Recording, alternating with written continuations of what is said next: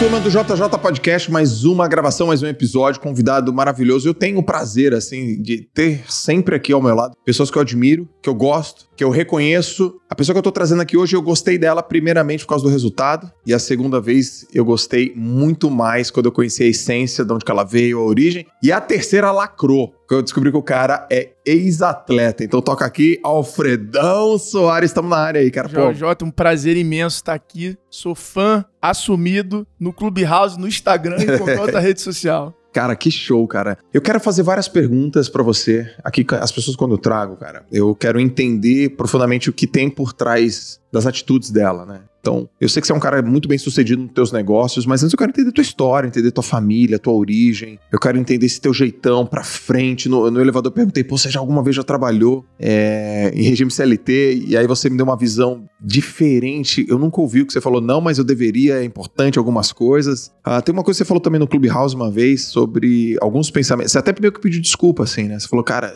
é, até vou falar assim e tal, não queria falar muito, mas vira e mexe, às vezes eu me sinto meio síndrome do impostor e eu queria também saber um pouco disso. E depois a gente caminha para outras várias perguntas que eu tenho aqui, que a, a turma, pô, a turma quer também saber. Olha só como que eu te conheci, cara. Eu te conheci num evento que foi. Tracto. Na Tracto eu te conheci, mas, cara, para mim, assim, você era muita celebridade, assim, né? Porque, assim, eu, mas não celebridade que você era pintado como uma celebridade, mas é, você era para mim uma referência porque você conseguiu um resultado muito grande, muito jovem. Então, o Alfredo, ele tem uma empresa que é a maior da América Latina de e-commerce. Ele conseguiu vender essa empresa, ele é o fundador da empresa e ele, tipo assim, tem 30 anos. Eu fiquei com esse desenho. Muito jovem, muito bem sucedido. E aí, quando eu te vi falando, pô, parecia que eu tava falando com um brother, cara. E aí, beleza, viu? Cara, legal, cara. Pô, beleza, mano. E aí? Caraca, pô, da hora. E, poxa, que blá, blá, que. Tipo, pra frente, simples, único. Esse é teu jeitão, cara? Sempre foi assim? Sempre foi assim, cara. Eu lembro que quando eu comecei a empreender assim, eu falava que, cara, eu não gostava de botar camisa social, não queria usar terno, me sentia mal quando eu tava falando com grandes empresas. E aí um dia eu falei assim, quando eu fazia, fazia entrevista, um dia eu falei assim, cara, meu negócio é trabalhar pro pequeno, sabe? É trabalhar pro comerciante, trabalhar pro cara. Eu gosto, porra, de ser autêntico, de ser informal e sempre que eu preciso me passar, é, é, é ter que me controlar não ser 100% genuíno, eu me sinto perdendo produtividade de forma exponencial. Eu falei, cara, se a gente tenta ser o mais alta performance possível, eu tenho que ser de alta performance. Então, eu tenho que ser genuíno o tempo todo. E aí, daquele dia em diante, eu falei, cara, aonde eu não estiver se sentindo confortável, eu não vou trabalhar, eu não vou gastar minha energia, eu não vou gastar o meu tempo. E lembro que isso foi uma grande mudança da minha vida, até no esporte, até em tudo. Eu comecei muito a, a levantar essa bandeira do, cara, eu quero me sentir bem. Se é com moletom, eu vou estar de moletom. Se é falando palavrão, é falando palavrão. E depois dessa mudança, porque é óbvio, eu tentei me, me, me colocar ali naquela, na, de um jeito onde é, né, você vai ter mais adesão das pessoas. Mas depois que eu assumi isso, cara, eu sou isso, eu sou um cara criativo, que gosta de delegar, que sou facilitador, gosto de conectar, é, gosto de ser objetivo. Eu, eu, eu, meu, um dos meus maiores ativos é a empatia, a criatividade. Eu consigo ser, é, é, usar isso muito bem, que eu acho que é o papel do facilitador, né? Uhum. É, é conseguir isso. Porra, então eu vou escalar isso. Vou parar de tentar ficar desenvolvendo outras coisas é, é, óbvio que a gente tem que se desenvolver em outras áreas, mas vou escalar essas áreas que eu sou bom e me desenvolvendo nas outras de forma colateral e não colocando expectativa em cima de outras coisas que eu preciso. E assim foi como a X-Tech nasceu, foi a grande virada da minha vida. Foi onde em três anos eu fundei a empresa, a gente transacionou 470 mil, 570 milhões em três anos e chamamos a atenção da Vetex e a gente foi comprado e aí eu fui me tornar sócio da Vetex muito jovem e, e, e, ali foi realmente uma grande mudança da minha vida, que veio já dessa de começar da palestra. Eu chegava na palestra e falava, ó, é, vocês se incomodam de eu falar palavrão? Aí a galera, não. Eu falava, ah, que bom, porque foda-se também e tal. Aí a galera já ria.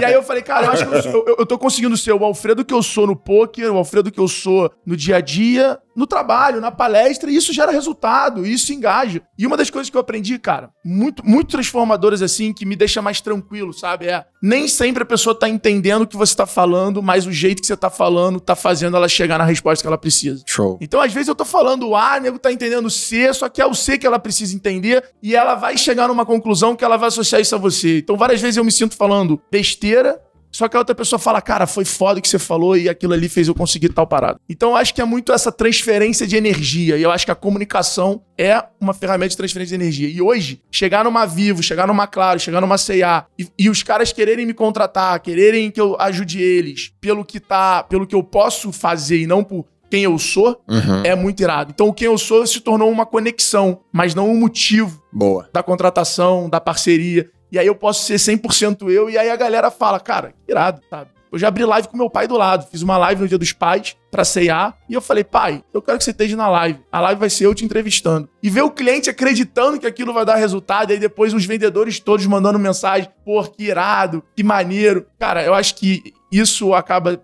sendo um- um- uma motivação pra realmente seguir sendo autêntico e ver o poder, né? O valor que tem você conseguir ser uma mesma pessoa na vida profissional e na vida pessoal. Cara, que legal. Hoje no almoço a gente tava lá almoçando e você falou muito da tua relação com teu pai, que você falou que você é apaixonado pela sua mãe, que você é filho único. Conta um pouco disso, porque, cara, quando você falou transferência de energia, é isso que eu sinto quando você você traduziu. Você fala, tem energia, tem velocidade, tem entonação, tem olho no olho, tem. Peraí, peraí, vou facilitar. Não, consigo. Não, segura aí, Jota. Peraí, eu resolvo. Não, peraí, peraí, não. Não, peraí, não sei o quê. Falei, cara, é, você, você serve. Você é um cara que serve muitas pessoas. Isso tem origem da tua família? Foi o que você viu desde pequeno? Como é que foi isso? Acho que a maior inspiração que eu tenho nesse ato de servir é da minha mãe, que ela serviu a vida dela inteira pra mim. Então, minha mãe foi essa pessoa que o papel dela era facilitar a minha vida. Era me motivar quando eu tava desmotivado, era, porra, falar pra eu perdoar um esporro que meu pai me deu porque é, ele tinha exagerado. Então, se, quando eu olho pra trás, a minha mãe, ela serviu muito, muito como esse papel e serve até hoje. Minha mãe é aquela que tá preocupada, as pessoas param ela na rua hoje em dia e falam, porra, você é a mãe do Alfredo, aí, né, e as amigas dela falam, cara, e aí você tá fazendo o que da vida? Ela trabalha na, na empresa Alfredo Soares.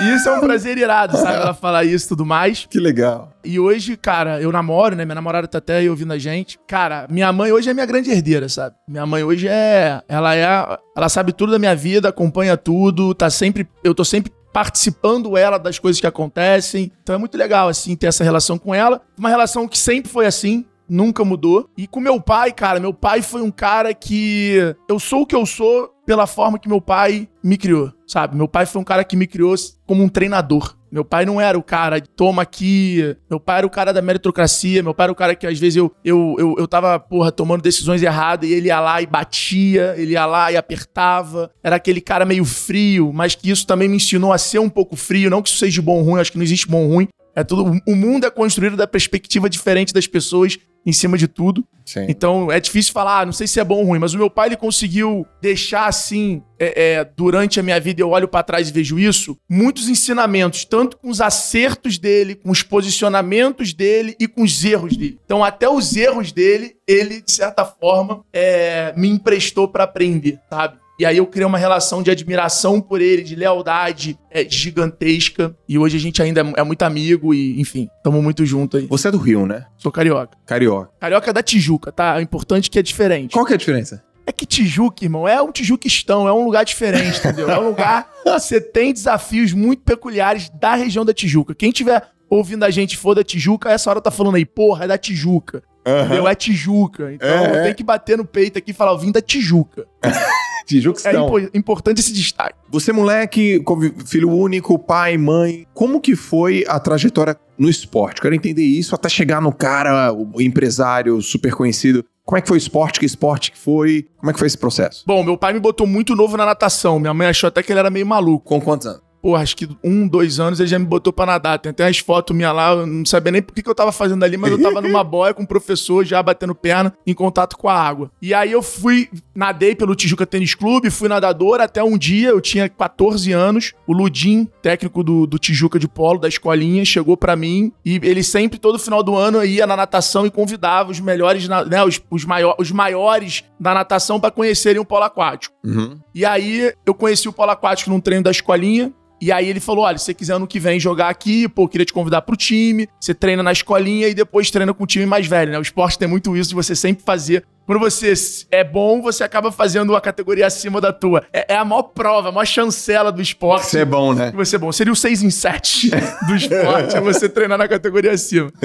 E aí eu peguei e voltei, voltei das férias e fui pro polo. Cara, me apaixonei, porque eu, eu já não, não tinha saco pra natação. Natação é um esporte que você tem que ter uma disciplina mental muito grande, porque senão quando tu vê, tu tá pensando em 10 coisas e não, não tá botando energia Não, na você natação. fica cantando, É. pensando em um monte de coisa, a cabeça fica voada, cara. A cabeça fica vai. Eu falo, cara, não tem nada melhor do que nadar pra pensar, ter ideia. É. E aí eu comecei no polo. Bom, fui meio que um pouco bem reconhecido ali, eu era muito grande na época pra categoria, né? E aí eu, pô, a gente foi campeão campeão brasileiro, campeão estadual, eu fui artilheiro, eu fui vice-artilheiro. Fui vice-artilheiro ou artilheiro, não me lembro agora, mas eu fiquei, tipo assim, fazia muito gol, era um cara, o atacantezinho ali. E aí eu subi de categoria. E aí eu, eu, eu virei atleta profissional né, atleta do Tijuca Tênis Clube e tal. Depois a gente continuou treinando pelo Tijuca e aí no ano seguinte, o Silvio Teles, técnico do Fluminense, eu gosto de falar o nome das pessoas para reconhecer elas na minha história, né? Então, o Silvio Teles convidou e era, Joel, eu lembro como se fosse hoje que eu brinco que é o primeiro M&A da minha vida, né? A primeira aquisição, porque, cara, eu era o popularzinho do clube, o artilheiro do time e o, o, sabe, meio que o talentinho ali, todo mundo do futebol me conhecia, porque num clube, todo mundo que é destaque nos esportes acabam meio que uhum. virando uma, uma panelinha. E eu era esse cara, então assim, o clube era cinco quarteirões da minha casa, no meu bairro, todo mundo do colégio sabia que eu jogava. Era maravilhoso, eu tava na posição de conforto máxima. Quando você vai e troca pro, pro outro clube, que é na Zona Sul, ou seja, Zona Sul já tem um preconceito com a Tijuca, Sim. né? A Tijuca já é meio subúrbio pra Zona Sul. Uhum. Pra outra galera. Cara, aquilo ali é tipo assim, sair da zona de conforto total. Sair do teu mundo pra ser ninguém do mundo dos outros e o conquistar outro, do zero o outro time O outro time te fez uma proposta. E aí o outro time falou: olha, a gente te dá uma van pra você voltar para casa e a gente paga a tua faculdade. Porra, aí na hora, me lembro como se fosse hoje chegando em casa, falando pro meu pai, eu tava no vestibular, eu desisti de fazer vestibular, virei pro meu pai e falei: olha, eu já ouvi você falando várias vezes que quem faz o colégio é o aluno, quando eu queria trocar de colégio. Agora eu vou te falar que quem faz a faculdade é o aluno então eu não vou mais fazer vestibular e vou aceitar o Fluminense e vou treinar no Fluminense, porque a faculdade está paga. Tá, na época eu tinha feito a primeira etapa da, Uf, da, da UERJ, larguei tudo, parei no meio. Ele achou meio ousado, mas aceitou. Minha mãe ficou meio assustada assim, porque era muito comum naquela época, né, você fazer vestibular, Uhum. Passar, e aí a mãe falava: Ó, oh, meu filho passou pra FRJ, meu filho passou pra UERJ. E aí, cara, eu lembro que eu comecei no Fluminense, lá de baixo, do nada. E lá foi onde eu tive realmente uma formação, assim, profissional é, no esporte muito foda. Aonde o Silvio foi, cara, um grande mentor para mim, de entender o poder do técnico, de o técnico mesmo não sendo tão bom quanto você pode ser no esporte ou não ter sido, você tem que ter respeito pela pessoa que tá acima de você, Perfeito. que tá tendo uma visão de cima. E aí, cara, ali começou. Aí depois eu tive a sorte de ser treinado pelo Duda, que me trouxe mais esse lado mais antifrágil, mais agressivo, que era um outro estilo de técnico. Depois eu passei pro Carlinhos, que já tinha sido um grande jogador de polo, jogou Olimpíada, né? No único a única vez que o Brasil, as duas únicas, né? Foi a última e a outra, e a outra vez. E aí, cara, ele foi um grande mentor para mim de vencer, da competitividade interna dentro do time, que é uma, eu chamo de competitividade, competitividade produtiva. Boa. Né? Que é você ter uma competitividade, mas você tá produzindo, você não quer foder o outro. Sim. Então é diferente. É você quer subir a barra do jogo. Boa. Então isso eu, eu aprendi muito. E aí, cara, tive a experiência de ser convocado pra seleção, de treinar pra seleção, de ser cortado. E aí, cara, foi assim, foi muito bacana. Eu costumo dizer que o esporte foi a grande plataforma tanto das pessoas que eu conheço, que eu conheci, quanto de desenvolvimento pessoal. Cara, eu não sabia que você tinha ido pra seleção, cara. Eu fui, pra, fui, eu fui convocado pra seleção e fui cortado no primeiro corte. Eu era mais, eu era mais jogador do que atleta, né? Tá. Eu era mais jogador do que atleta, assim, no dia a dia do treino. Uhum. E quando eu fui cortado, eu acabei desistindo. Mas eu tenho uma história em Santos, cara. Você é de Santos, né? Sou, pô. E deve ser no Clube Internacional. No Clube Internacional, final do, do Interestadual, é, Rio contra São Paulo. Uhum. Eu não tinha feito nenhum gol, eu tava muito mal. E eu era titular e tinha uma pressão meio que ali em cima de mim. Eu tava performando mal. E na final, o técnico teve uma conversa comigo, tirou aquela pressão, aquela cobrança pessoal e fez eu colocar aquilo para fora. Por isso que eu falo, treinador, cara, ele nasceu para te fazer melhor e não para ser melhor que você. Então, quando a gente topa começar a ensinar, é para as pessoas que aprendem serem melhor que a gente. Isso, é, isso eu acho que é muito importante. Quando eu, ele falou screen, afinal foi 6 a 5 eu fiz 5 gols. E dei o passe pro sexto. Driblei o goleiro e toquei pra pessoa fazer o gol. Na final. Na final. E Hora... aí eu fui artilheiro do campeonato. Hora H total, cara. E aí eu comecei a reparar, e aí é engraçado, né? Porque você. Por isso que eu acho que visitar o passado te ensina muito e te prepara pro futuro. Então, várias vezes eu olho pro meu passado, visito alguns acontecimentos e aprendo com eles, mesmo já tendo vivido e na hora não ter aprendido. E aí eu me lembro depois de eu ter visitado esses momentos e falar assim, cara, quando eu olho para trás, eu era muito mais o cara bom na final ou no mata-mata do que durante o campeonato. Ou seja, eu preciso da competitividade, eu preciso do caos, eu preciso do frio na barriga, eu preciso estar tá inseguro para me superar. E essa é a lição que eu tenho do esporte hoje. Então, cara, eu tô sempre criando esse frio na barriga para poder estar tá me superando. E a busca por esse frio na barriga, e, e, a maioria das vezes você perde o controle quando você tem o controle. Então, tipo assim, tá tudo maravilhoso, a gente tem que sair do maravilhoso. É, pra mover melhor, pra performar melhor. Por exemplo, uma vez eu tava. Pô, a gente tá em 2021, não vou lembrar, oito anos atrás. Aí uma amiga minha falou assim: Joel, e quando você vai falar em público, você sente frio na barriga? Eu falei, ainda bem, sinto. Ela, meu Deus, mas como assim? Para mim, frio na barriga é pavor. Não, para mim, frio na barriga é, cara, até que enfim, meu. Tá precisando sentir alguma coisa. Tem que correr sangue aqui mais quente. Me deixa ativado, me deixa Eu sou assim até hoje. As pessoas acham que não. Ah, você sobe tranquilão. Subo tranquilão nada. Subo nervoso pra porra. Tem, tem lugares que eu vou falar. E é engraçado que quando eu vou falar pra. Cara, isso não, isso não parece. Cara, eu juro. Cara. Não parece. Cara. Eu juro. Pra você ter noção, eu preciso estar em jejum. Eu já descobri isso, descobri isso na pandemia. Uhum. Eu tenho que estar em jejum para conseguir performar acima do meu normal. Então, quando eu tenho um evento que eu vou falar, o Gestão 4.0 é, para mim, uma puta saída da zona de conforto. Porque eu tenho ali gestores, eu tenho pessoas bem-sucedidas, melhores sucedidas que eu, pessoas exigentes, que eu, eu sei que eu preciso ser over-delivery. Não tem... Quando você tá trabalhando com pessoas com alta performance, quando uhum. o Alfredo tá conversando com o Joel, ou eu sou além da expectativa que você criou, ou você não vai nem me dar atenção. Uhum. Porque a gente vive do over delivery, a gente vive atrás de ser surpreendido. E o gestão é isso para mim. Todo final de semana eu entro para dar quatro horas de aula com puta frio na barriga. Então eu já tenho um, um, um ritual onde eu me preparo ali, vou em jejum, é, tudo mais, faço um exercício para conseguir durante as quatro horas. Agora, se me botar na mentoria, eu posso estar tá virado, eu posso estar tá bêbado, eu vou conseguir porque eu sei que eu sou criativo e aquela autoconfiança joga sempre do meu lado. Mas para dar quatro horas de aula, ser julgado, para entregar valor real que as pessoas estão ali, eu me sinto nervoso em toda a aula. Mesmo já tendo dado mais de 20 vezes a mesma aula. Mas é um nervoso que te que te impulsiona, né? É o nervoso que eu preciso para poder estar tá com a atenção em 110%. Boa. Cara, isso é muito legal. Bom, aí você foi lá, jogou, foi convocado, fez o gol, aí depois foi desconvocado e aí você encerrou a sua carreira, foi isso? E aí eu acabei meio que desistindo da vida do esporte, que na época era muito de, ah, porra, ir, jogar na Europa e tudo mais, papapá. Eu desisti, continuei jogando ali até me formar. Foi mais ou menos um ano, um ano que e meio. O que você fez? Que faculdade você fez? Publicidade. Publicidade. Foi a primeira vez que separaram comunicação e aí transformou em publicidade, propaganda, jornalismo. E aí eu peguei a primeira turma de publicidade já separada. E aí, no primeiro período, eu me meti no estágio da faculdade na agência experimental, caí na área de atendimento. Certo. E aí foi lá que um cliente, que era um cliente que vendia amendoim, paçoca, uhum. é, esqueci o nome dele agora, precisou fazer um cartão de visita.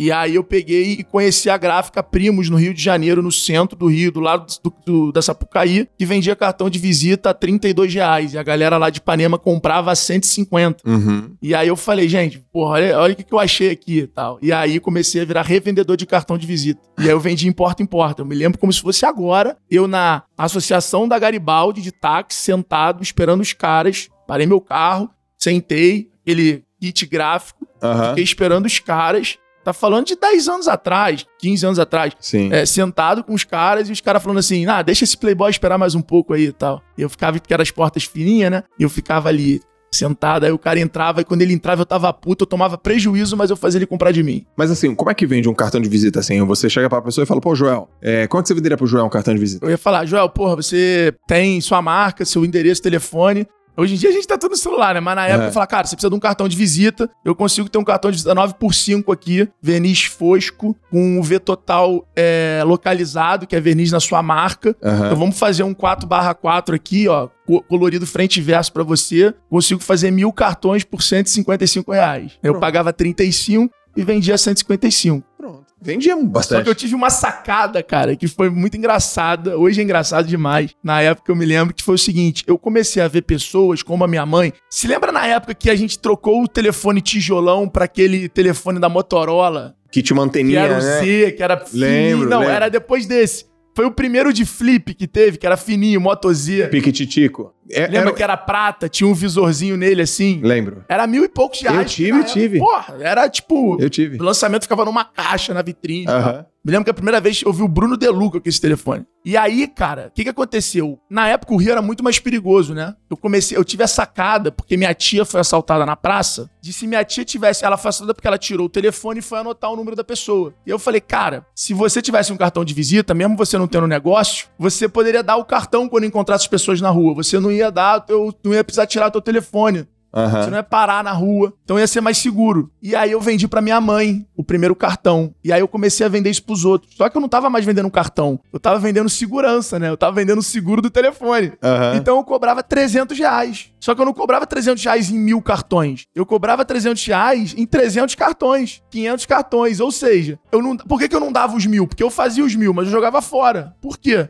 Porque senão demorava muito a acabar e o cara pedir de novo, entendeu? Ente- Então eu chamo de produto market fit ali. Eu vi o que o cara tinha de expectativa, alinhei o interesse dele com a expectativa dele e o meu interesse, que é o cara, porra, comprar pelo menos ali uma, duas vezes por ano. E aí, cara, comecei a vender vários cartões. Eu vendia 200, era 200 cartões por 250 reais. E aí começou a escalar. E aí, cara, eu vendi pro meu técnico de polo. Aí todo mundo, pô, mas por que o cartão? O cara não tem empresa e tal. Não, era o nome. Só que, além de tudo, eu tinha menos trabalho. Porque se eu te vendesse o cartão, eu tinha que fazer tua logo, eu tinha que, porra, pegar tua logo, tinha que fazer arte. Aham. Você queria design, na época os cartões eram mega desenhados Aham. e tal. O cartão da pessoa, tu queria todo branco ou todo preto com nome, telefone e e-mail numa fonte, acabou. Não tinha trabalho. Ou seja, era mais caro, menos trabalho e o cara precisava mais rápido. E aí, cara, eu me lembro de ter vendido, sei lá, vendi pro meu prédio inteiro, vendi, por. Eu vendia, eu falava com todo mundo, eu vendia pra todo mundo. Na época o Rio era, tinha muito esse assaltozinho de, de coisa. Hoje em dia não é mais assim, mas. Então, cara, eu me lembro que isso aí foi a primeira, assim, primeira vez que eu comecei a ganhar dinheiro. E eu me lembro das pessoas começarem a me procurar, sabe? Tu virar referência. Eu acho que essa virada, assim, é uma experiência muito foda. Quando as pessoas começam a te procurar por algo que você fez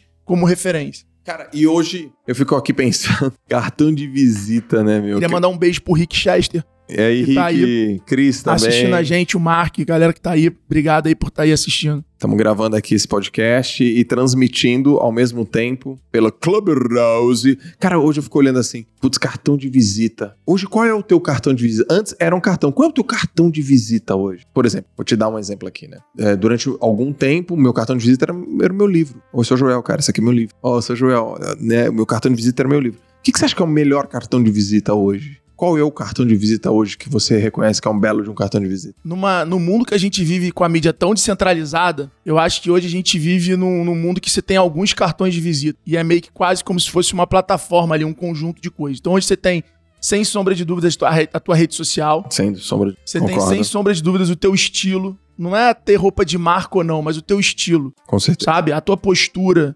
A- tipo, o, o que que você representa? A gente hoje tem muitas tribos, tem muitos personas diferentes. Então, qual é o persona que você representa? E aí o que eu vejo, cara, é o que você fala ser muito fiel ao que você representa. Perfeito. Então não adianta você ir lá, cagar regra, nananã, porque. né? Então eu fico puto quando eu vejo eu falo assim: ah, o Bill Gates não tem luxo, o Bill Gates não anda com roupa de marca. O Bill- Não, mas tem um barco de 350 milhões de dólares. Uhum. Seja, foda-se se é uma camisa da Gucci que te motiva, vai lá, vai ter uma camisa da Gucci. Não fica se ligando, você tem que ter aquilo que te vai te motivar, o que vai te dar vontade, que vai te dar prazer de sair na rua, que vai te dar prazer de, de, de, de estar em movimento, sabe? E eu acho que o cartão de visita hoje muito é isso. É você, é, é você representar alguma coisa. O meu cartão de visita hoje, eu acho que sem sombra de dúvidas, é esse mote do bora vender, do cara, porra, eu acho irado quando eu tô na rua e nego, cara, bora vender. É, Pegou, acho pegou. muito legal o movimento que, que, que se criou, assim. Cara, o meu. Eu acho. Não, não acho. Quem acha tem dúvida. Pra mim, o teu cartão de visita é o teu sorriso. Tu sempre tá sorrindo, cara. Sempre, velho. Sempre. Tu chegou aqui hoje, me viu, me abriu um maior sorrisão.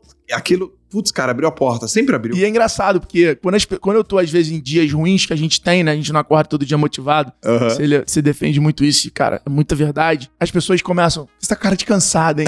e é engraçado, porque é o dia que eu não tô cansado, mas eu não tô sorrindo. E aí as pessoas ficam, tá com cara de cansado, aconteceu alguma coisa? E aí eu começo a ficar incomodado, porque todo mundo fica perturbando.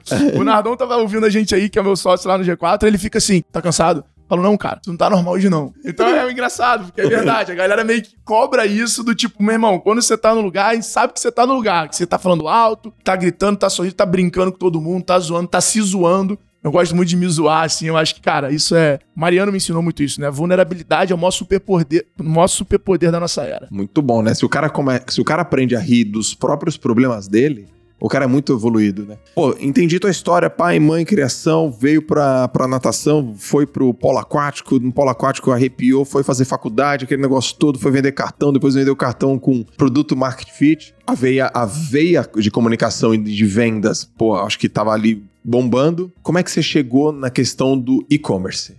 Foi essa linha? Teve foi uma coisa aí, antes? Por aí. É, e sabe o que é engraçado, cara? Que olhando para trás, as pessoas olham e falam, pô, mas tudo que ele fez, ele fez bem. Fazer bem é diferente de ser o melhor. Boa. Fazer bem é muito diferente de ser o melhor. Eu me considero um cara que sei fazer muita coisa bem, tá? Então, pô, se eu for fazer wake, eu vou fazer bem. Se eu começar a esquiar, eu vou esquiar bem. Mas eu não vou ser o melhor. E quando eu aceitei isso, eu falei, eu não vou mais ficar tentando ser o melhor do mundo. Eu não vou mais ficar tentando ser o melhor em tudo que eu faço, que nem as pessoas ficam falando aí. Eu vou tentar ser bom. Porque ninguém disse que ser nota 8 não te faz ser realizado. Não vai fazer eu ter a casa que eu quero não vai fazer o teu barco que eu quero, não vai fazer o que eu estou a empresa que eu quero. Então, por que, que eu vou ficar mirando 10? Por que, que eu não vou ser feliz com 8 e vou sempre tentar melhorar, mesmo tirando 8? Uhum. Essa é boa, cara. Então eu comecei a mudar um pouco essa busca, sabe? Quando eu vejo você falando de alta performance, alta performance é eu, ser, é eu ser a minha melhor versão, é eu estar melhor. E não eu vencer o Joel pedalando. E não eu ser o primeiro do Ironman. E Ironman é isso. Ironman, o maior prêmio é você chegar, bro.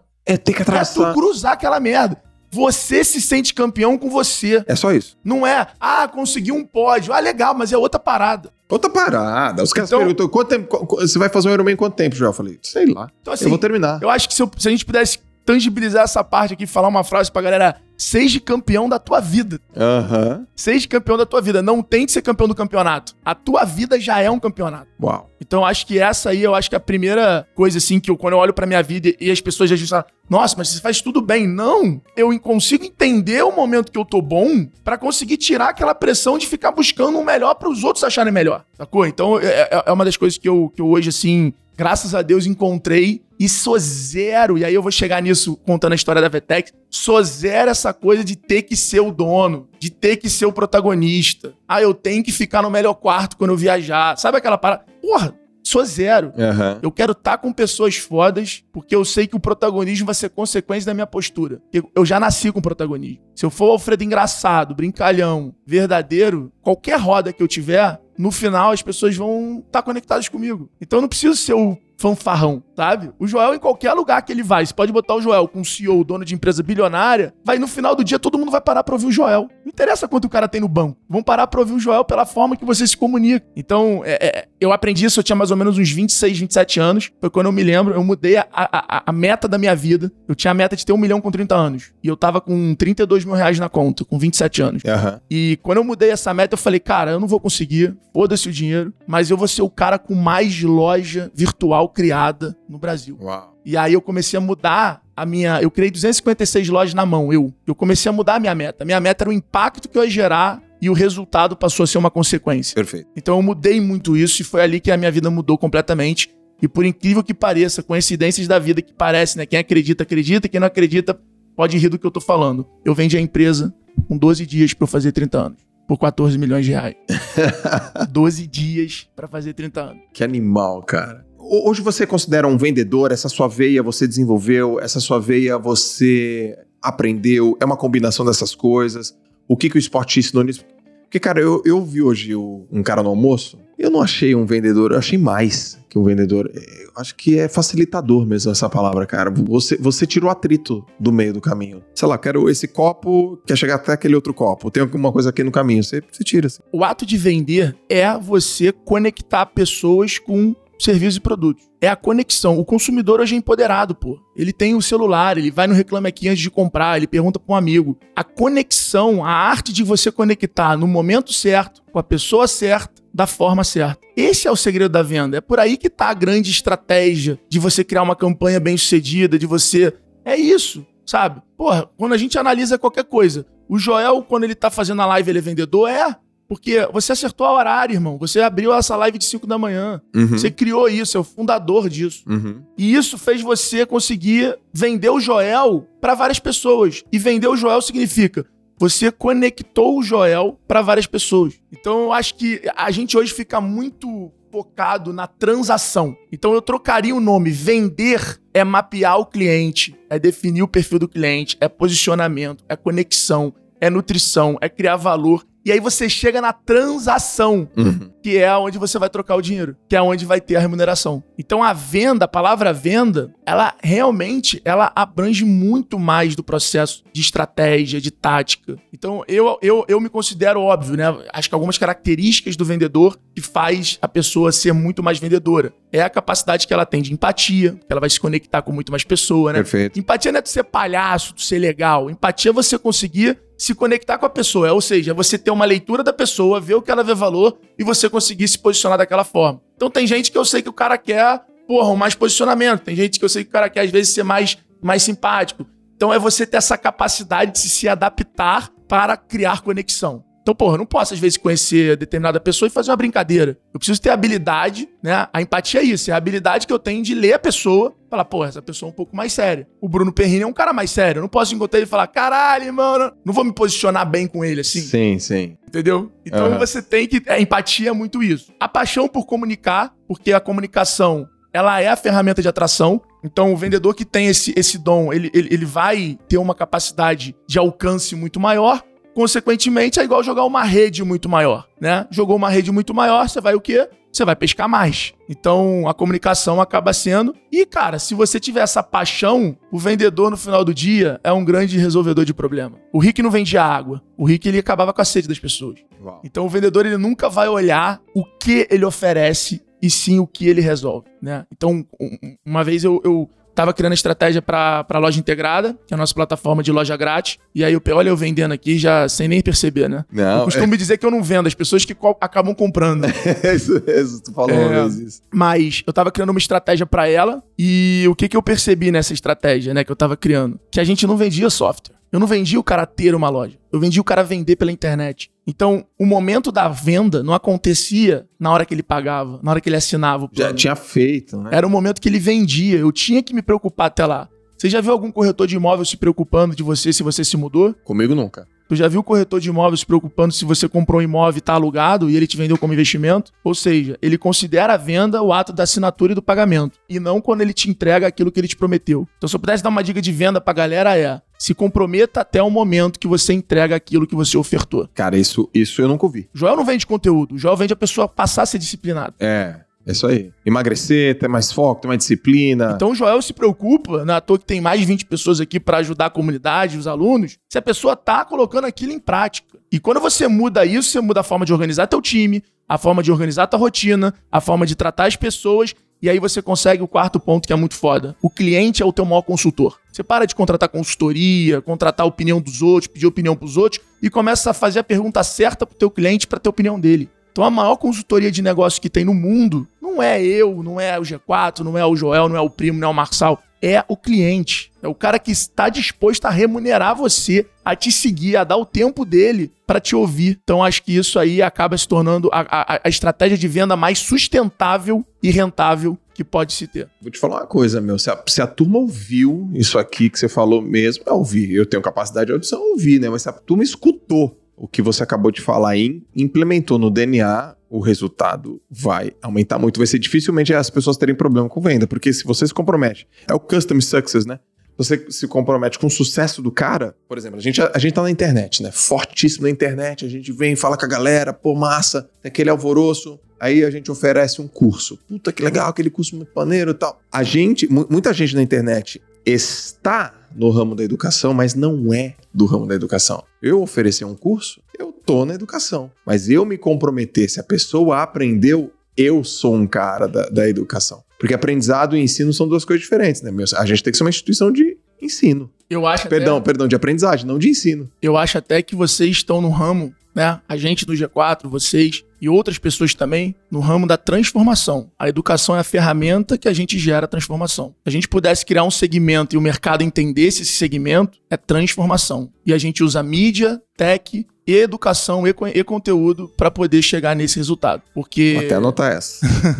é, porque é a realidade. É, você pega hoje, algumas empresas estão dispostas à transformação, sabe? É, cara, eu tava no almoço contigo. Você gravou uns 5 a 10 vídeos para pessoas que te mandaram stories, o quê? Contando transformação. Agora, o como você chegar lá, porra, através de live, de conteúdo, do teu lifestyle. As decisões da tua vida hoje, cara, não são mais só pensando em agradar o Joel. É são pensando em dar o exemplo para dezenas de milhares de pessoas, sacou? Que precisam ver, e eu sou uma delas, que precisam ver tu acordando 5 da manhã pra ir pedalar. E que não vai aceitar aquela mensagem hoje. Vai aceitar aquela mensagem depois de 300 dias seguindo. E vai falar, caralho, esse ano passou e eu não eu vou agora. Entendeu? Porque cada um tem um nível cognitivo, então cada um vai absorver a, a mensagem No vai- momento. e vai decifrar a mensagem. Né? A gente fala, são ondas sonoras. É o que eu falei. Cada um tá ouvindo uma coisa aqui. Cada um tá puxando pra sua história de vida, pra sua necessidade no momento. Sim. Então, o cara pode estar ouvindo a gente aqui, ele é funcionário, ele tá pensando, cara, mas como é que eu vou me vender melhor pro meu chefe? E tem uma frase que eu acho que, que, que resume isso, que é: toda venda é um alinhamento de interesse e uma gestão de expectativa. Alinhamento de interesse e ge- gestão. Gestão de expectativa. Se o nosso interesse estiver alinhado e a gente conseguir controlar, gerir as nossas expectativas, acontece qualquer negócio. Essa é a grande realidade. Cara, vou anotar também. Quem me falou essa frase foi o Rodrigo Cartacho, fundador da Simpla. Aquilo ali ele me falou na, na, na, na- venda da X-Tech pra Vetex. Eu, depois, se você quiser, a gente entra nesse assunto do e-commerce, como chegou na Eu minha quero, vida. eu quero, eu quero. É, mas foi exatamente isso, irmão, que ele me falou e fez eu vender a empresa. Ele falou: se os teus interesses estiverem alinhados, as expectativas que ambos têm, vai ser um grande negócio. E aí eu passei a usar isso em toda a minha vida. Então, Pois quando é, eu tô comprando são, um carro, são tudo- princípios, né, cara? São princípios, né? São essas coisas que perduram no tempo, são essas coisas que a gente. Que, que faz a gente tomar melhores decisões quando entra numa enrascada, quando entra numa encruzilhada. Princípios, fundamentos. Eu quero, eu quero que você é, fale uma coisa aqui importante na tua trajetória. Qual foi o último erro que você cometeu? Mas assim, erro, eu gosto de fazer essa pergunta. Um erro que você fala, putz, errei, falhei, caramba, tive consequências, talvez até algumas sequelas. Logicamente aprendi, mas qual foi o grande erro que você. O último, último grande erro que você cometeu? Olha, eu não sou um cara de errar grande, eu sou um cara de errar muito. Eu gosto de errar pequeno e muito e rápido. Aprende rápido É. e. E aí, eu erro pequeno, você muda, você aprende e já, e já muda. Então, é, eu não me lembro a última vez que eu fiz um erro grande, mas um erro que eu cometi que foi grande, final do ano passado, não vou falar a marca aqui, Aham. mas eu tava num dia meio, bem estressado com muita coisa e já era um problema que se pendurava no meu telefone. E aí eu fui no shopping e fui muito mal atendido. Saí da loja, tentei em outra loja, fui muito mal atendido, abri os stories e dei mi- minha opinião, dando o nome da marca, sem parar pra pensar o que aquilo representava e qual, é a- e- e qual era a minha, a minha posição como formador de opinião. E mandei um áudio pra um amigo meu, Bruninho Van Henk, falando de um jeito mais informal, sentando o pau naquela marca, porque ele tinha postado aquele produto e eu tinha me sentido influenciado por ele. O áudio chegou na assessoria da marca, o áudio chegou na marca e a marca era uma grande cliente da Vetex. E aí deu uma puta confusão, um puta atrito com o cliente. Uhum. E aí, óbvio, na hora mesmo que né, isso tudo aconteceu, eu apaguei, me coloquei à disposição para ligar pro presidente da marca, para encontrar ele, para reparar qualquer coisa. Mas eu me senti um moleque imaturo, me senti um moleque mimado, sem controlar as minhas emoções e agindo pela minha vontade e não pelo meu dever. Pesado, meu. Essa, essa Esse gerou foi aprendizado, um, hein? cara? Esse foi um, foi um erro que eu cometi no final do ano passado, dezembro ali. E depois, pô, conheci o cara, trocamos ideia, expliquei pra ele. Mas foi uma coisa que me fez olhar pra rede social e olhar pra posição que eu tenho hoje de forma muito diferente, sabe? É, existe um peso de responsabilidade muito grande com isso. Existe um dever. Então, a partir do momento que você quer ser uma pessoa pública, você se torna um canal, você tem que ter uma responsabilidade social muito grande. Você não pode agir como com tudo que você quer, sabe? Isso é coisa de rockstar. E a gente não é rockstar. A gente não é rockstar. Isso dá até um post maneiro. Isso é coisa de rockstar, mas a gente não é A gente rockstar. não é né? rockstar. É. Então essa parada não, não tem que ser assim, tem que ser responsável. E por último, eu, eu, eu tive um, um dia, tava em Fortaleza, estourei com o meu time e acabei gerando uma situação, não sei se o Gui tá aí ouvindo, a Marília é, pode estar aí também ouvindo. O Gui é meu braço direito, tá sempre comigo, sabe mais da minha vida do que eu. É. Cara, eu estourei com o time e, e- e eu tava com uma expectativa desalinhada com o interesse e fui de um jeito muito grosso. E isso é uma das coisas que eu venho amadurecendo muito, porque o esporte me deixou muito explosivo. O esporte você grita, você fala alto. Quando você traz isso pro mundo empresarial, principalmente o mundo empreendedor, isso tem um choque muito grande. Então tem determinadas pessoas que sofrem com isso. Cara, eu senti a mesma. Putz, você falou isso aqui, cara. Eu senti a mesma coisa quando eu trabalhei no instituto. Eu falava com uma turma, pô, tinha, sei lá, 150 pessoas, né, que ali sobre a minha tutela, vamos dizer assim. E eu falava com energia e aquilo, aquilo era ruim pra algumas pessoas. Eu falei, não, cara, tô tentando te levantar, tô tentando fazer você. Vamos, cara, é, é meu jeito, é um jeito. Não, não, não, você não pode falar comigo desse jeito, você não pode fazer as coisas desse jeito. Aquilo foi, foi, uma, foi uma barreira que eu tive que aprender a transpor, cara. Foi duro para mim, assim. Porque a minha intenção era verdadeira, a minha intenção era genuína, mas a estratégia que eu tava usando parecia que, na maior parte das vezes, eu tava passando do ponto. E eu aprendi a ficar calado, mas se for para eu falar, tem que ser do meu jeito. E se for para eu dar a minha energia, que é uma parada que a gente nem sabe, né? Como é que funciona, como é, a gente tenta aprender vai ter que ser do meu jeito. Porque quando você coloca energia no negócio, né? O esporte vai te ensinando isso. É uma coisa descomunhal. E o Mariano fala isso até no documentário que tá lá no YouTube, que ele fala, que eu cheguei para ele e falei: você vai comprar minha empresa daqui a três anos. Eu cheguei para ele e falei, e ele assume, fala, cara, o moleque me parou no evento, depois de uma palestra, olhou para mim, botou o dedo na minha cara e falou que eu, ia, que eu ia comprar a empresa dele daqui a três anos. E ele falou, falou, cara, é, eu comprei a tua energia. Que eu sei que se você botar a mão para fazer alguma coisa que você queira fazer esteja alinhado, eu sei que você vai, vai ser inesgotável a tua fonte de energia. E eu sinto isso hoje. Eu sinto que eu sou aquele cara que não sou mais inteligente, não tenho a melhor memória, não estudo muito, mas eu sou aquele cara igual do Big Brother, que vai ter a prova do BBB que tu vai ficar, vai ser o último a sair. Uhum. Todo mundo vai cair, vai dormir, vai largar e eu vou estar tá lá pendurado já quase perdendo o braço. Esse sou eu no dia a dia, na vida. Caraca, forte, hein? Então, ah, pô, live, live, o Joel fazendo live, primo 50 mil, Joel 15 mil, todo mundo, eu abria 300 pessoas, 200 mil, é, 200, é, é, mil pessoas, eu falei assim, porra, bom, eu não sei fazer o que os caras fazem, eu não consigo fazer. Eu vou fazer 360 lives. Aí eu vi que live era todo mundo, pô, recorde, primo tal. Aí eu falei, caraca, o que, que eu vou fazer? Eu vou ficar 12 horas fazendo live. Fiquei 10 horas e 46 minutos fazendo live ao vivo, dando conteúdo. Caraca. 10 horas e 46, fui uma vez no banheiro. Saí, tive que entrar direto na massagem. Marquei o físico, eu saí, tive que ir direto. Eu saí da cadeira assim, sabe? Quando tu sai assim, meio, meio porra, cara, meio cotó assim, já, já deitei na cadeira, o cara conseguiu me, me, me, me, me quebrar lá. Mas eu falei, falei, cara, eu quero ter um recorde nessa porra, entendeu? Isso, isso é animal. Eu quero ter um recorde. Aí depois da pandemia tava, tava ali naquele momento, eu falei assim, caralho, pô, fiz live com caras incríveis, Fred Trajano, Nizango Anais, Ocho de Oliveto, caras que eram, que eu, que eu sou fã e era fã. E os caras falando comigo de igual para igual, sacou? Os caras me citando depois. Eu falei assim: como é que eu deixo isso imortalizado no tempo? Uhum. E o nome disso é recorde, galera.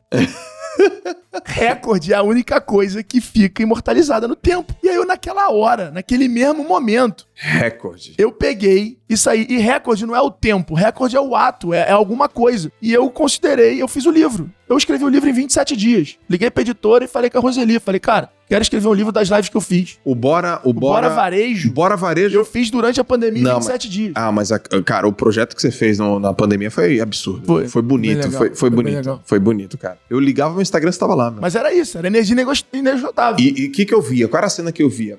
Eu via você com um convidado e você anotando. Então, tudo. Não, Dois mas... cadernos. Cara, e você aqui, a câmera cortava um pouco a tua cabeça, tu até. Tu, o que? Tá, tá, tá. O cara pai tu, tome, tome, tome, tome. Falei, isso foi legal, porque não é uma coisa comum, né, numa live convidado. Você fica ali batendo papo, conversando com o cara, pô, aceitando. E a galera reclamava, recebia muita mensagem olha pro convidado, falta de respeito. Falei, falta de respeito nada, eu tô aprendendo, pô. Eu sou convidado assim como você. O problema é que, porra, eu tive que chamar e tô aqui perguntando. Mas, porra, eu quero é anotar, eu quero é estar tá, tá do teu lado. Você deveria estar tá fazendo isso. Porra, é. é. Foram dois cadernos do primo, esse aí. Esse aqui, né? Dois cadernos desse. E eu olhava, cara, e tu, tu, tu, tu, Então foi esse caderno, mais as lives que você. Foi esses dois cadernos que eu anotei, as lives gravadas. E aí, cara, tem, tem uma história, que eu não sei como é que a gente tá de tempo, mas tem uma história. Vambora. Que eu acho que ali, eu, ali eu falei assim, eu sou doente. Ali, ali eu falei assim, eu tenho um problema, eu tenho um parafuso a menos. Eu, eu, eu, preciso controlar meu cérebro. Conta. Fred Trajano, essa, essa eu conto só no G4, vai pela primeira vez ao manda, vivo. Manda. Fred Trajano, maior gestor do Brasil, o homem por trás da maior revolução maior empresa da Bolsa Brasileira, Magalu e tal, papapá. Fã do cara, de carteirinha, nunca vi o cara na minha vida, tive com ele em algumas situações assim, mas sabe, tipo, de nunca falar com ele. Eu queria ele na live comigo. Achava que ia ser importante. O Thales tinha tentado uma palestra, uma, uma live com ele, seis meses antes, ele falou, é, vamos ver tal. Ele não faz. Fred não tem Instagram, ele nunca fez uma live. Pois é, onde que tá esse cara? A gente ele não sabe. Ele nunca fez. E aí eu falei, cara, eu quero esse cara, preciso desse cara. Eu tava deitado pensando nos segundos convidados, já tinha feito a primeira, tinha dado um puta resultado. E eu falei, cara, segunda agora eu tenho que fazer um negócio foda, tal, não sei o que lá.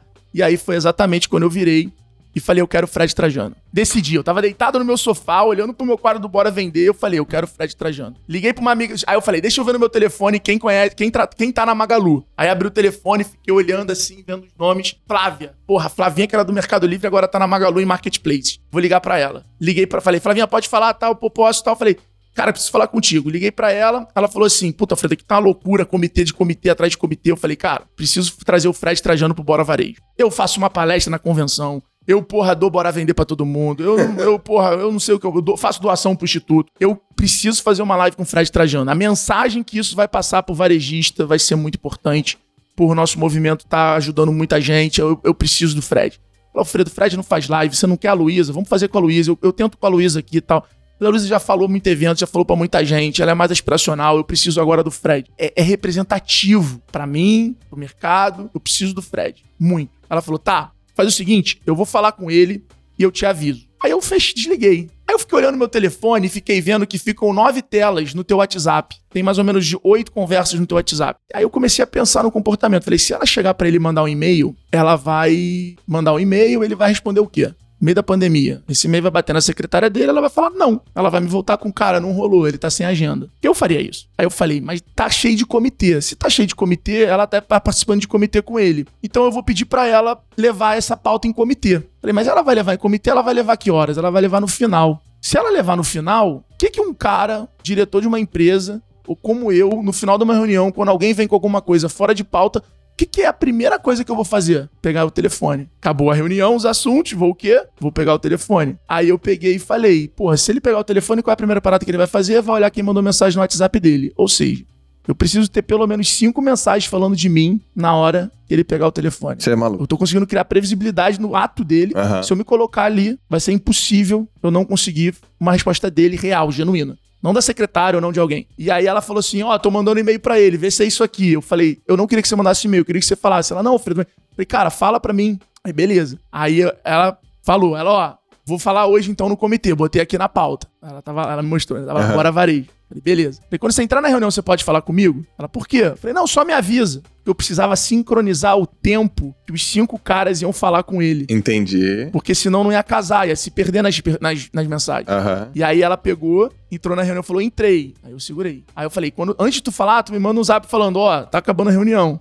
Quando ela me mandou o zap, tá acabando a reunião, eu liguei para as cinco pessoas, seis pessoas que eu tinha anotado o telefone, que eu tinha acesso e que conheciam ele e falei, expliquei, cara, preciso que você mande uma mensagem agora, porque isso, isso, isso, tal, não sei o que lá. Uns quatro mandaram, Fred Trajano me ligou. O que, que aconteceu aí? Ele falou, olha, eu respeito. Ele falou exatamente assim. Cara, a secretária dele ligou e falou, Alfredo? Eu falei, é, ele, é, eu sou secretária do Fred Trajano, ele quer dar uma palavrinha contigo. Uhum. Ele falou, Alfredo, eu respeito muito o como as pessoas tentam o que elas querem. E nunca ninguém fez isso comigo. Eu vou fazer a tua live, pode marcar o meu time, porque eu respeito muito isso. E criatividade é você fazer algo a partir de limitações e não Sim. empiricamente. Então, porra, muito, muito, muito diferente do que você fez. Eu topo a live. Fez a live, trocamos várias ideias, acabamos tendo uma conexão e ele depois topou escrever o prefácio do meu livro. Uau, cara, isso é história. E, e, e, isso, cara, é como eu vejo venda. Venda é você conseguir fazer isso. Na hora que você tá fazendo um conteúdo pro TikTok, você tem que pensar que você assiste TikTok quando tu tá no banheiro, quando tu tá dormindo, quando tu tá para sair, quando tu tá na recepção de um lugar. Ou seja, teu call to action é muito baixo. Quando você assiste o YouTube, você tá com as duas mãos no telefone, na maioria das vezes com o telefone deitado. Então, é, é, é você realmente conseguir entender o comportamento humano. Se você quer ser um grande vendedor, você tem que entender o comportamento humano. Porque não se trata de você convencer ou manipular a informação. Se trata de você colocar a informação no momento certo, no formato certo para a pessoa certa. Isso, para mim, é o que eu acho que eu aprendi ao longo da minha vida, fui desenvolvendo, e por isso o mérito do meu pai, porque ele sempre me me cobrou, ele sempre falou uma frase para mim que depois, mais tarde, o Mariano, fundador da Vetex, me ensinou. Ele virou um dia para mim, o Mariano, eu tava com umas ideias malucas, ele virou e falou, deixa eu falar uma parada pra você. O óbvio dá dinheiro. Quem falou isso? Mariano Gomide, da Vetex, falou para mim um deixa dia em Londres. O óbvio no... dá dinheiro. Ele virou e falou essa frase para mim. Desde esse dia, eu me pergunto todos os dias de manhã se o que eu tô fazendo é óbvio. Acabei de tomar uma decisão aqui agora. Eu vou fazer um livro dos meus podcasts. Eu anoto. Você tá vendo aqui? Você, você falou tal, eu, eu tô anotando. O óbvio dá dinheiro. Se tu fizer o que é óbvio e, e bem, e, e, e falar pra pessoa certa, cara, vamos comprar. E aí, quando você olha o Hotmart, o que, que o Hotmart faz? A mesma coisa há 10 anos. Faz melhor, muda aqui, muda ali, traz uma coisa. Mas o que dá dinheiro para ele é a mesma coisa há 10 anos. Mesma coisa. Você olha a Vetex, cara, a quantidade de oportunidade que deu. Ah, se virar payment pode ganhar muito dinheiro. Ah, se virar. Faz a mesma coisa, cada vez melhor, há 10 anos. Agora, é foda você fazer o óbvio sempre. Você tem que estar o tempo todo se desenvolvendo para conseguir enxergar o óbvio. O óbvio só é óbvio pro olho treinado. Pro olho destreinado, cara. Você não aceita o óbvio, pô. Você, você tem É. preconceito com o óbvio. É, é, Você fala, tão, tá maluco? Isso é óbvio, pô. é tão simples. Você fala, não é possível que seja só isso. Você fala, "Ah, isso é óbvio. Aham. É, cara de concha, é isso É mesmo. isso mesmo. Caraca, velho. Ô, eu, eu- você falou aqui sobre responsabilidade social é, na hora da comunicação. E eu sei que você tem um movimento, você tem uma causa, você tem, um, você tem uma inclinação muito forte pra causa social mesmo. Porque você falou aqui, ó. Pô, eu fui lá na empresa, falei, putz, eu, eu não posso ser um carinha mimado que pega o meu Instagram, né? Tenho que ter responsabilidade social. E você tem, né, cara? Me conta aí dos projetos que você faz com a molecada. Eu já vi você indo na favela, porra, pegando caixa, botando nas costas, indo no meio da favela, você e o Thales, entregando cesta básica. Conta, conta aí essa Cara, tua veia. é- é- isso começou com meu pai e minha mãe. Eles sempre foram muito assim. Sempre tem isso, né, meu? Sempre. Sempre. Meu pai, minha mãe. Mas eu acho também, Joel, quando as pessoas viram pra mim, outro dia eu tava até discutindo com o Gui, né? Quando as pessoas viram pra mim e contam umas histórias é, muito fodas de, de, né? Se a gente passado é uma coisa que muita gente tem um passado muito foda, né? Muito difícil, que não controla. É, e eu me sinto um cara muito abençoado e favorecido por ter um passado, porra, com a minha família muito estruturado. Mas eu, eu acho realmente que quanto mais às vezes você tem um problema, maior vai ser o teu impulso. Então você vem muito mais preparado e com muito mais energia, muito mais gás também. Agora, ou você vai ficar remoendo as coisas, ou você vai aceitar e vai usar aquilo pra te impulsionar. Então, é, tem muito esse jogo, sabe? Tipo, ah, enquanto você tava estudando, porra, eu, tá, eu, eu tinha que trabalhar pra pagar minha faculdade. Tá, mas cara, você tava se preparando melhor do que eu. Olha isso, que legal. Essa é a realidade.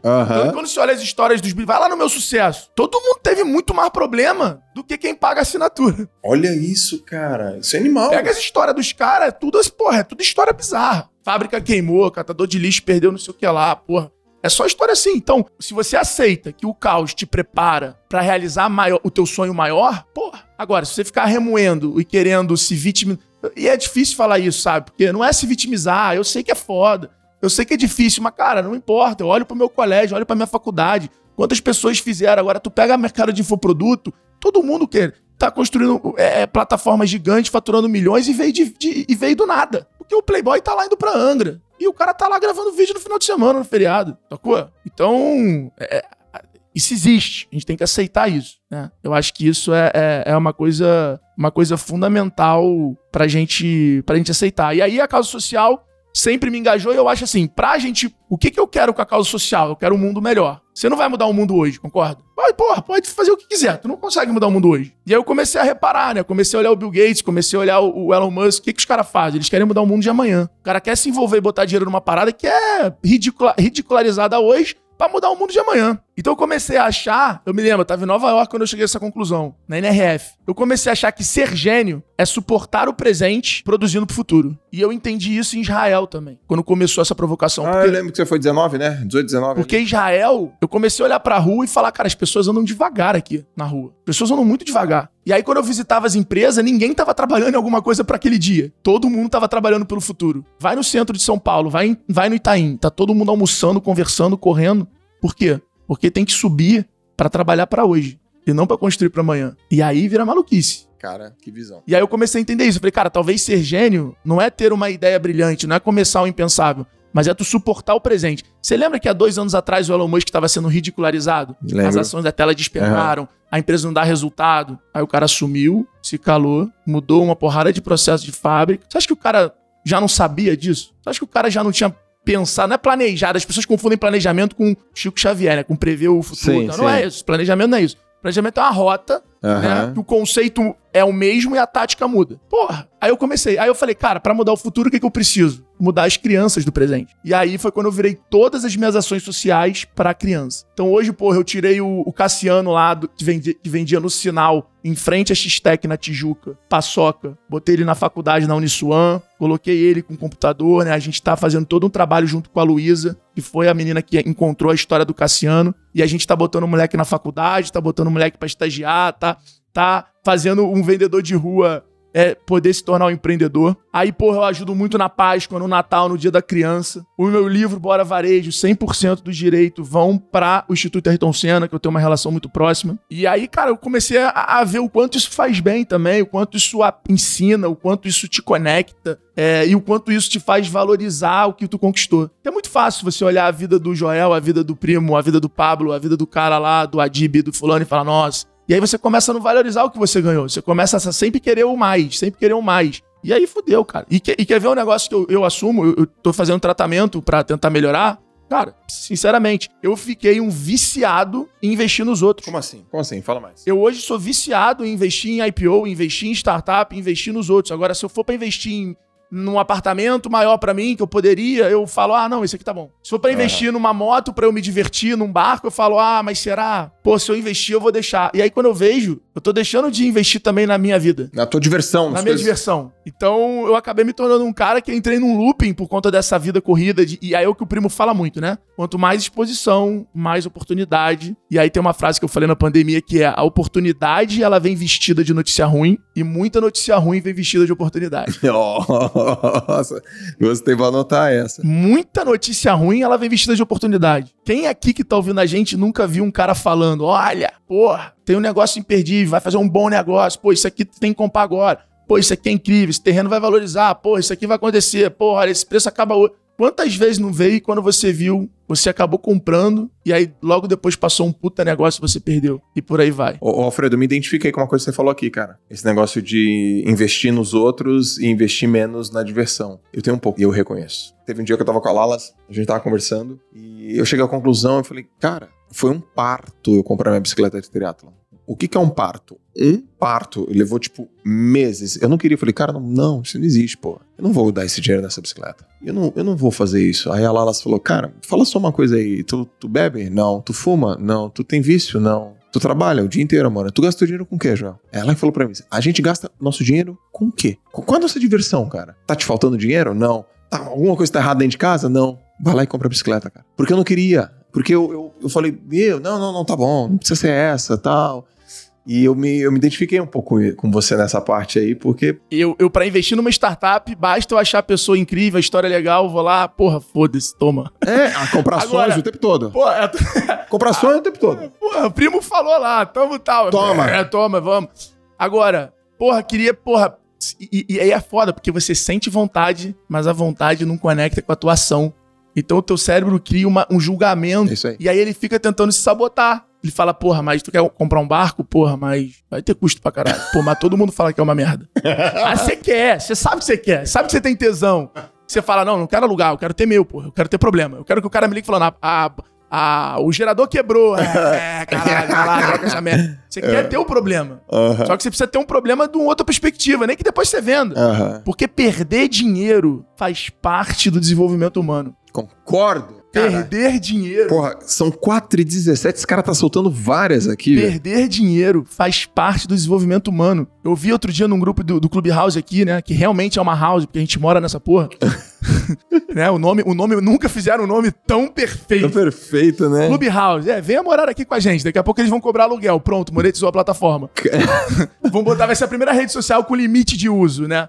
Fique quatro horas ou compre o nosso plano Prime pra ficar o dia inteiro. Aí fudeu, vai eu todo vou, mundo comprar. Eu vou comprar. É, eu vou comprar. É, o cara falando, falando, cara, a gente fez um lançamento esse ano e a gente se fudeu. Mas a gente aprendeu pra cacete, foi mega divertido e graças a Deus no resultado do ano a gente acabou sendo positivo. Falo, cara, aprender a conviver com o erro, a lidar com o erro, a lidar com a derrota, te faz ser muito poderoso. Ô, Alfredo, você tem 33 anos, né, cara? Mas você é muito maduro, meu. Você tem uma maturidade. Pô, você tem uma maturidade de um cara de mais de 33 anos. Essas ah, coisas que você que... fala, o jeito que você enxerga o mundo, a forma como você também reconhece algumas limitações. De onde que vem isso aí? Ah, meu pai, cara. Meu pai e minha mãe são muito foda nisso. Cara, toda vez que você fala meu pai e minha mãe, eu. eu, eu, eu tô, tô. Ó. foda, falar de pai e mãe. Você é lacrimeja, cara. Isso me conecta absurdo. Pai né? e mãe, pra mim, é. E, cara, meu pai e minha mãe foram muito fodas, são até hoje. Ontem eu fiquei. Ontem, ontem, anteontem eu fiquei quatro horas com meu pai no telefone. É. Aí ele falou, pô, por favor, deixa eu dormir. Tava falando com ele que esse lance de barco. Eu falo, porra, eu quero um barco porra, mas eu não sei. mas, porra, não sei como é que vai ser, mas não sei o que lá. E ele, calma, procura. Esse tesão, esse frio na barriga. Eu falo, é, mas eu não sei porque eu não vou usar, eu vou viajar, eu tenho muita coisa pra trabalhar. Aham. Eu, eu me sinto precisando realizar pro lazer, entendeu? Parar de realizar com o negócio, Boa. sabe? É muito diferente você se realizar, porra, vou comprar meu apartamento porque eu não tô mais afim de pagar aluguel, porque eu quero investir na obra, eu quero ter uma parada, tal, não sei o que lá, blá, blá, blá, blá, blá, blá. Legal, você investiu em negócio. Aham. Entendeu? Investir em prazer é você estar disposto, você se expor ao risco que você pode perder dinheiro. É, cara. Ah, mas aí você vai comprar o Tua carro. bike nunca mais tu vende. Exato, vai depreciar o carro, vai depreciar o barco, vai depreciar, vai, vai pra- pra botar na marina. Mas tem um É- ponto, né? O nosso tempo e a nossa vida depreciam todo dia. Porque todo dia você tem menos energia do que o dia anterior. E todo dia não é, não é parabéns pra você, mais um ano de vida, né? Menos um é menos ano um de... ano de vida. Então a vida já é uma, uma verdadeira depreciação diária. Caraca. E aí você vai, aí você vai buscar conselho com o teu velho. Sempre. História engraçada, quando eu vendi a empresa, né? É. Eu cheguei pra ele e falei assim, pai, vendi a empresa. A gente era um escritório de 50 metros quadrados, com 30 jovens. É, eu nunca fui tão organizado, então era, puta, eu já tava palestrando, já tava... Eu falava, cara, eu preciso ficar fora da empresa pra trabalhar para a empresa e não na empresa. Eu já tava muito nesse mindset. E não porque, ah, mas era desfocar. Muita gente falou, ah, você desfocou, ah, você poderia produzir mais, poderia ser maior. Eu falava, é, mas eu acho que tem gente mais competente comigo pra trabalhar na empresa. Uhum. E fora eu posso ajudar mais. E aí eu virei. Virei pro meu pai e contei, ele tava sentado no sofazinho assim, vendo o Jornal Nacional. Eu virei, pai, vendi a empresa, né? Aí ele falou assim: parabéns, juízo.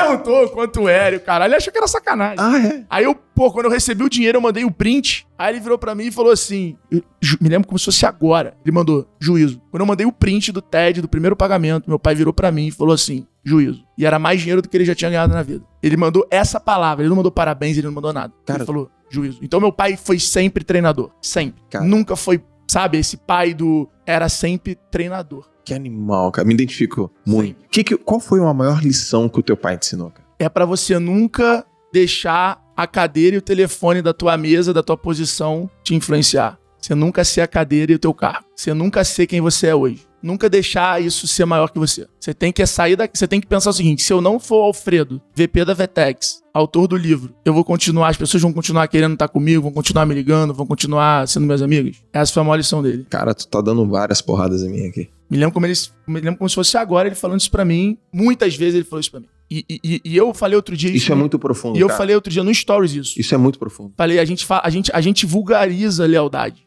Ah, lealdade, ah, sou leal, pô, sou muito. Lealdade é quando a pessoa toma a decisão com liberdade. Não é quando ela não tem opção. Tu só sabe se teu funcionário é leal se alguém chegar pra ele e falar assim: você ganha 10, eu te pago 20, vem. Agora, ele não tem emprego, ele tem a conta pra pagar de casa, da família, não tem dinheiro no banco. E ele fala, porra, tá maluco já, eu sou lealzão você. Não fala isso. Você só pode falar isso o dia que você tiver opção e você tomar a opção a partir do que você realmente quer e o que você acredita. Aí você pode falar, sou leal a você, meu irmão. Você me contou uma história no almoço Uhum. com um primo que mostra isso. Isso é lealdade. Foi, cara. Isso é lealdade profunda. Não é você falar, ah, não, pô, sou leal a você, tal. Cara, quantos relacionamentos a gente conhece que o cara fala que é leal? Ah, sou leal, sou leal, sou leal. Até aí chegar uma gostosa na frente do cara. Uhum. Então, ser leal é chegar gostosa e o cara ser leal. E não ele não ter opção e ele falar, não, mas eu sou leal, nunca fiz nada. Não foi testado, não tem opção. E essas paradas, meu pai sempre, pô, meu pai foi vice-presidente de operações numa empresa de 15 mil funcionários.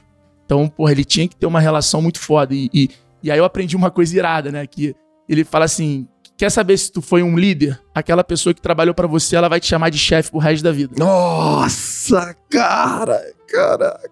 Essa é muito bonita, cara. Nossa, velho. Hoje tem pessoas, cara, que foram meu professor de faculdade, que podem estar fudidos e se eu encontro, eu falo, professor, Professor, mestre. Meus professor de polo, porra, professor, o Federer chama o, técnico dele de professor até hoje. Se o cara falar, faz 10 polichinelo, ele vai começar com 10 polichinelo. Ah, mas ele é, sei lá quantas vezes campeão. Foda-se. E é- isso é ser líder, isso é ser líder, sacou? É quando você consegue ser isso pra uma pessoa, aí você fala assim, caralho, que foda. Espero que todos que estão aqui na sala tenham oportunidade de passar por essa sensação Nossa, cara. da pessoa trocar de emprego, a pessoa tá maior que você, porra, a pessoa, não sei o que lá, ela vira pra você e fala, e aí, chefe? Cara, eu tô emocionado. E aí, chefinho? Isso é, porra, impagável. Isso é. E meu pai, eu vi isso acontecer o tempo inteiro. Vi pessoas serem promovidas, eu vi pessoas abrirem empresas, virarem concorrente da empresa que meu pai trabalhava, chegar numa concorrência e chamar meu pai de chefe. Quero conhecer teu pai, cara. Ele, ele adora isso aqui. Ele, tem que ver na live, ele brilhou. E ele é, cara, diretaço, pragmático, sem filtro. Meu pai. Resumo do meu pai. Meu pai é um maluco sem filtro. Ele pode falar umas paradas incríveis, pode vir aqui falar merda, dar uns exemplos homofóbicos, dar uns exemplos malucos.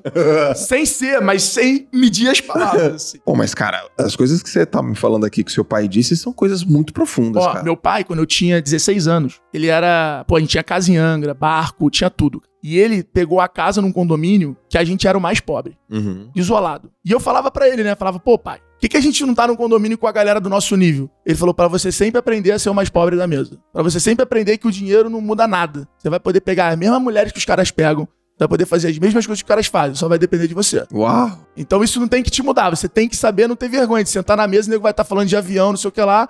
Porra, você não vende, você vende carro. Porque se você aprender agora, filho, você tá gigante pro resto da tua vida. Você ouviu essa bomba, você tinha 16. 16. E aí, no 17, ele pediu. Ele, ele tava querendo parar de trabalhar. Olha isso. Cara, meu pai recebia diretor do Itaú de helicóptero em Angra, qual da empresa. Ele pediu pra sair da empresa, começou a alugar o barco e sair de marinheiro. Os amigos dele falaram que ele tava maluco. Cara, eu tô rindo. ele começou, ele comprou um táxi, começou a rodar de táxi e alugar o barco. Eu tinha 17 anos e eu me lembro que eu tinha vergonha de falar no colégio que meu pai era tipo o cara e agora meu pai era taxista e, e marinheiro. Mas o que aconteceu? Ele surtou, ele cansou, era um, era um trabalho que botava a nossa vida um pouco em risco, Aham. transporte de valor. E ele falou, cara, cansei, não quero mais, tô legal. Sei quanto eu preciso pra viver e aprendi a viver com pouco. E aí foi quando eu aprendi que riqueza não é o quanto você ganha, é o quanto você gasta. E aí, nesse momento, meu pai me deu uma lição de vida bizarra. Eu falei, cara, agora eu entendi o que, é, não é- não é- o que, que não é ter ego. Porque o cara que, meu irmão, Pô, você tinha 17 anos? Seu pai tinha um quanto? eu tinha vergonha de, de pedir pro meu pai pegar minha namorada em casa comigo, sabe? Aquela parada de 17 anos. Já, pai, é, me, me leva ali pra pegar minha namorada pra levar a gente no cinema. Sabe aquela parada? Aham. Eu tinha vergonha, irmão. Quantos anos tinha teu pai? Meu pai nessa época acho que tinha uns 50. Pois é. Mano, o Tô cara, me- entendendo tua maturidade. o cara meteu essa, brother. O cara era marinheiro. Marinheiro. O cara servia Guaraná. Tem ideia disso? Os caras que alugavam o barco nosso tinham menos dinheiro que a gente. Caraca, Os essa... caras que alugavam o barco pagavam 3 mil na diária, tinha menos dinheiro que meu pai. O cara nem sabia. Meu pai chegava de táxi Aham. pra ser marinheiro. Mas ele tinha uma caminhonete na garagem, tinha três motos, tinha um barco pra fazer esqui. E ele alugava e servia os caras. Recebia a ordem. E aí o que ele fez? Ele falou: quer ir comigo? Te pago 150 diária. E eu comecei a ser ajudante de marinheiro. Eu nunca vou me esquecer, pô. Eu servi no champanhezinho pra um cara lá que tinha alugado o barco, que era príncipe de um país desse das Arábias Na tua lancha. na minha lancha. Meus amigos, porra, vocês estão ouvindo a gente aí, porra, essa história é clássica. Deixava de sair, porque era 150 reais. Era como se fosse 500 pratos, sei lá, mil reais hoje. Estamos falando de Uma 13 grana. anos atrás. Porra, minha mesada era 450. Eu ganhava 150 pra ir lá e servir Guaraná. Eu botava gelo, porra. Se o cara quisesse, era rodela de laranja. Tá louco? Você tá louco? Porra, era 150 no sábado, 150 no domingo, eu dobrei minha mesada. Tava gigante na balada no próximo final de semana. Pedia combo. Porra, você tá maluco.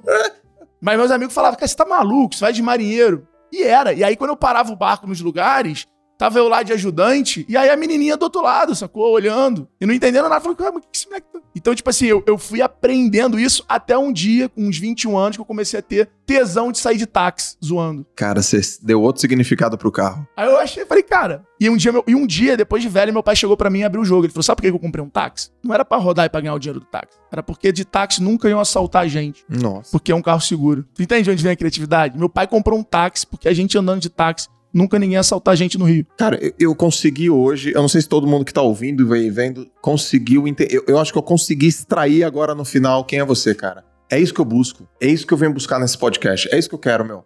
É legal, bora vender, é legal, é legal, cara. Mas eu quero saber de onde que vem isso, cara. O teu DNA. Cara, a gente parava em restaurante, aí os caras abriam a porta pra minha mãe, abriam a porta pra mim, e, e não abriam pro meu pai. Meu pai virava e falava: não, não, vou comer também.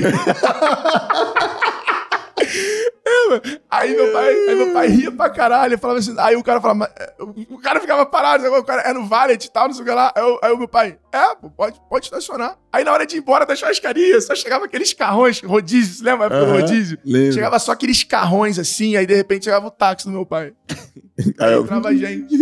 Cara, era, era muito bom. Então meu pai me ensinou muito com isso. E aí, depois do tempo, eu comecei a ver, cara, o meu pai e minha. e- e os amigos do meu pai botando barco pra alugar também. Coisa e tal. Não eles indo, mas também botando pra alugar, vendo que, porra, ali tá, g- ganham dinheiro, coisa e tal. E aí eu falei, cara. E aí eu vi meu pai puxar algumas dessas tendências, assim, sabe? De quebrar, de mudar muito a galera dele.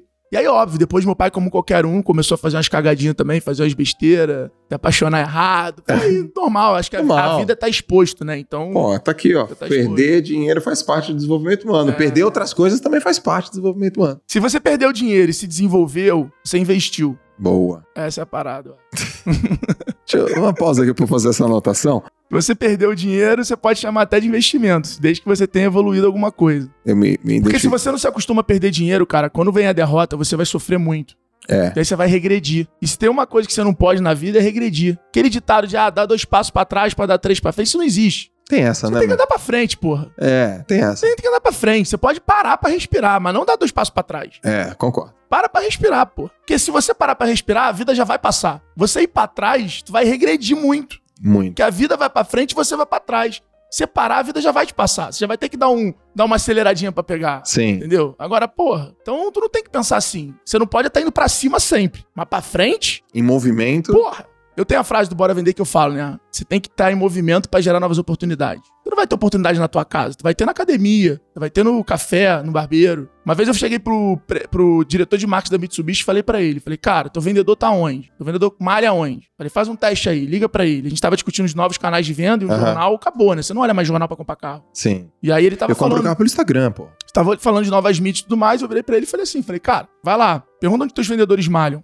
Todo mundo quase malhava na Smart Fit ou na academia de bairro. Aham. Falei, ele vai conhecer alguém que tenha condição de comprar uma Mitsubishi lá? Então talvez o teu novo canal de venda seja você pagar ele pra malhar na Bodytech. Talvez de lá na Bodytech ele crie relacionamento e conheça pessoas com condição de ter Mitsubishi. Então talvez o teu jornal do futuro seja o lugar onde ele corta o cabelo, o lugar onde ele malha, que são pontos de relacionamento. E aí ele vai começar a ficar falando daquele assunto várias vezes pras pessoas, ser conhecido por ser o cara da Mitsubishi, as pessoas saberem da marca Mitsubishi. Então a gente fica muito tentando ter seguidor e fazer venda. Uhum. Mas o mais legal, o mais tesão é a pessoa ouvir teu nome e falar assim: Eu acho que eu já ouvi falar. Uau. Essa é uma métrica que eu acho irado, sabe? Ah, bora vender, sabe? Ah, ah, não conheço ele, mas eu já ouvi falar. Ótimo. Porque quando você ouvir, a minha chance de te converter é 80 vezes maior. Ou é 80% maior. Porque você já tem a tua percepção de já ouvir falar. E a história é engraçada, porque quando eu criei o nome X-Tech, era pra confundir com Vetex.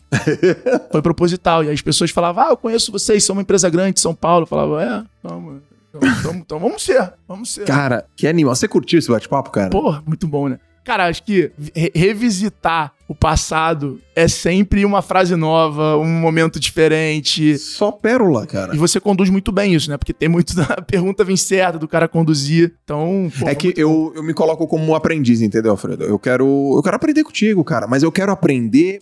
Eu quero, eu quero ir na- no princípio. Eu quero ir num ponto que eu falo, putz, me identifiquei. Putz, me identifiquei. Caraca! E aí você foi quebrando algumas coisas dentro da minha cabeça. Fui entendendo. Aí quando você fala de pai e de mãe, cara, eu, aí, aí, aí o negócio vai pra um outro nível, um outro estágio, assim. Antes de eu fazer a última pergunta que eu sempre faço, fala aí como que a galera te encontra, meu. Cara, eu tô aqui no Clubhouse direto. Galera que tá ouvindo a gente, só me seguir lá e ativar a notificação. Tenho passado bom, bons, bons momentos e bons tempos aqui. É, lá no Instagram, Alfredo Soares. E é isso aí, cara. A última, sempre faço essa. Você tá com a oportunidade de mandar uma mensagem pro mundo, 7 bilhões de pessoas. Vai chegar de qualquer jeito. Ou vai ser num outdoor, num lugar, ou vai ser um push no, no celular. Vai estar traduzida para todos os idiomas e vai estar lá, bye, Alfredo Soares. Que mensagem é essa? Nossa, essa é foda, hein? É essa Essa porrada. eu tinha que estar avisado dois dias antes. Fazer um brainstorm, tá ligado? Com a galera, ah, porra, e agora? Cara, eu acho que a mensagem que eu podia fazer pra todo mundo, e, e eu acho que no final das contas é o que a gente busca todos os dias, pra gente se permitir ser feliz, né? Acho que aceitar a felicidade antes de querer ser reconhecido, ter sucesso, ser realizado, ter pertencimento. Eu acho que, que isso faz você ter uma vida muito maneira, né? E fizeram uma, uma pesquisa, não sei se você já viu isso, fizeram uma pesquisa, até me, me prolonguei, mas tem uma pesquisa que testaram é, um líquido no cérebro de, pra depois ver, conseguiram mapear pelo, pela, pela aquele líquido e, e como é que. Não, como é que foi? Esqueci como é que era, mas a pessoa bebeu alguma coisa que, de certa forma, a pessoa conseguia, na hora de emitir sinais pro cérebro, o, a máquina conseguia identificar qual era a, região do cérebro e aí a região da felicidade. E o Buda, né? O, o budista foi o cara mais feliz. Foi o cara que o choque de felicidade foi mais vezes. Cara, eu acho que é muito isso, sabe? Eu acho que, cara, encontrar o que, que te faz feliz e você conseguir tornar isso um hábito é foda. Então, faça do seu hábito ser feliz. Essa era a mensagem. Caraca, animal. Senhoras e senhores, com vocês, Alfredo Soares. Obrigado, meu irmão. Tamo junto. Isso aí, galera. Esse foi o episódio JJ Podcast. A gente se vê na próxima edição. Valeu!